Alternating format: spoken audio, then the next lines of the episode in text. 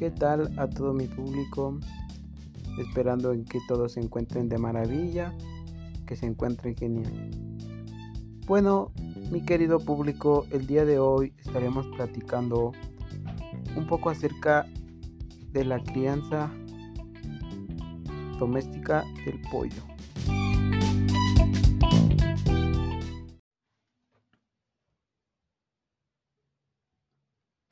En la actualidad se producen básicamente dos tipos de aves productoras de carne, en la cual se reproducen transmitiendo su descendencia. Dichas características, el proceso se repite sucesivamente buscándola perfeccionar. Las aves por su sistema digestivo son clasificados como animales monogástricos, por lo que necesitan los nutrientes esenciales fácilmente disponibles en el alimento para una correcta digestión. La fábrica de alimentos balanceados requiere de un adecuado control de materias primas en recepción de las mismas, como la energía es aportada por cereales al igual que las proteínas como especialmente concentrados proteicos resultantes de la extracción de aceites. Por lo contrario, las aves de corral requieren de un espacio adecuado para satisfacer sus necesidades. Podemos pensar en que son animales con pocas exigencias, nada más lejos de la realidad. Por eso, si nos planteamos tener una selección de aves de corral o simplemente unas gallinas, debemos estudiar bien qué tipos de gallineros se adaptan mejor a nuestras necesidades pero también es muy importante que el gallinero esté adaptado a las necesidades de las aves. Consideraciones importantes para hacer gallineros caseros. Controlar la humedad de los gallineros caseros. Temperatura idónea para un corral.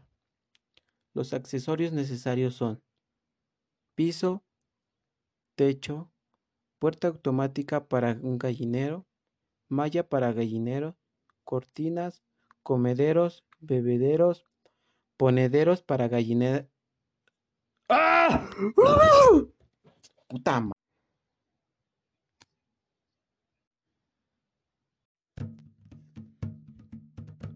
En la actualidad se producen básicamente dos tipos de aves productoras de carne, en la cual se producen transmitiendo su descendencia, Dichas características, el proceso se repite sucesivamente buscándola perfeccionar. Las aves por su sistema digestivo son clasificados como animales monogástricos, por lo que necesitan los nutrientes esenciales fácilmente disponibles en el alimento para una correcta digestión. La fábrica de alimentos balanceados requiere de un adecuado control de materias primas. La energía es aportada por los cereales, al igual que las proteínas, como especialmente concentrados proteicos resultantes de la extracción de aceites. Por lo contrario, todas las aves de corral requieren de un espacio adecuado para satisfacer sus necesidades. Podemos pensar que son animales con pocas exigencias, nada más lejos de la realidad. Por eso, si nos planteamos tener una sección de aves de corral o simplemente unas gallinas, debemos estudiar bien qué tipos de gallineros se adaptan mejor a nuestras necesidades. Pero también es muy importante que el gallinero esté adaptado a las necesidades de las aves, considerando importante los siguientes aspectos. Controlar la humedad de los gallineros, que tenga una temperatura idónea para el corral, los accesorios necesarios son los siguientes. Techo, piso, puerta automática, malla casera, cortinas, comederos, bebederos. Pueden también considerarse los bebederos caseros, ponedores para gallinas y lámparas.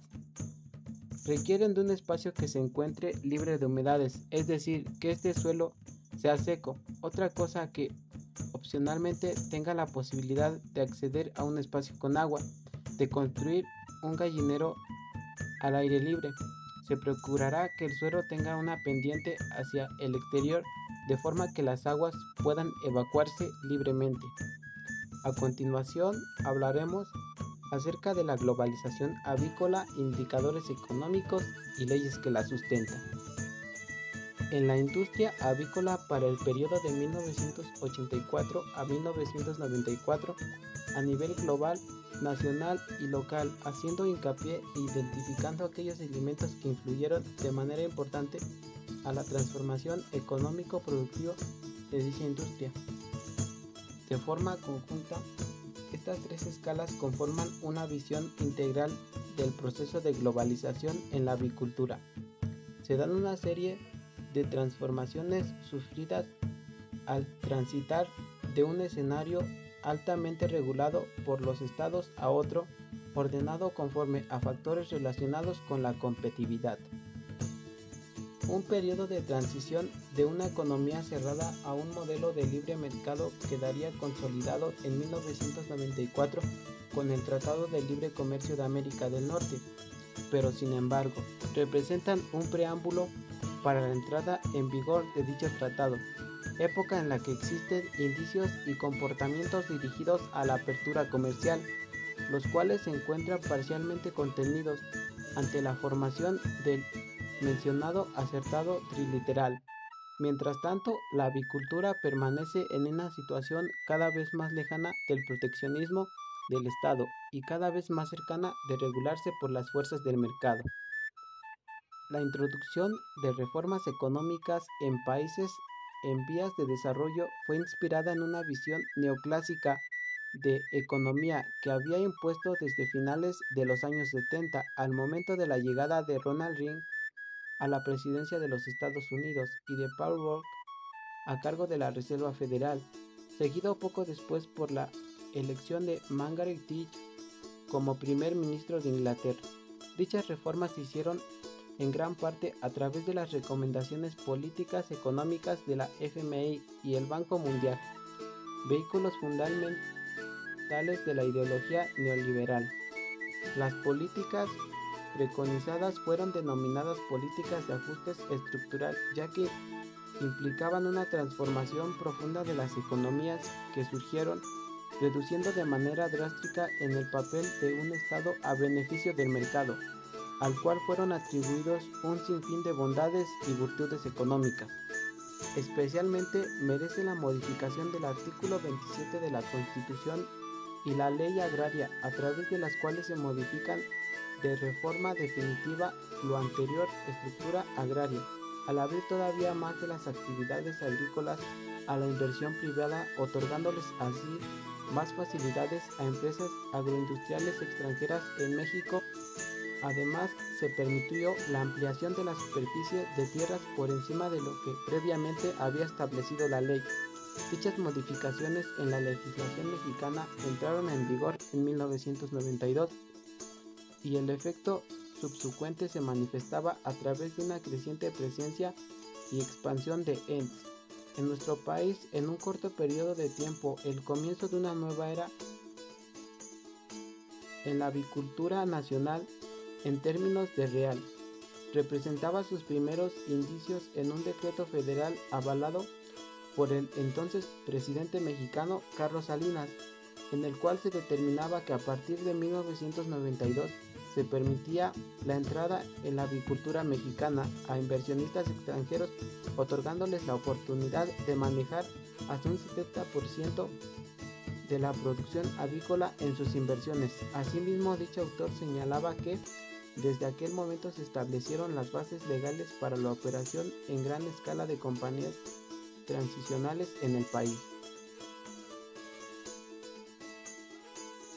De este proyecto me llevo un gran aprendizaje, ya que espero que me sea igual de útil como a mí, al igual que a las personas que lo escuchen, ya que es de gran importancia porque nos puede ayudar a nuestra sustentabilidad económica, como también puede ayudar al ambiente. Agradezco a todas aquellas personas que escuchen esto y severamente a mis profesores y compañeros. Me despido de ustedes esperando que la pasen bien. Gracias.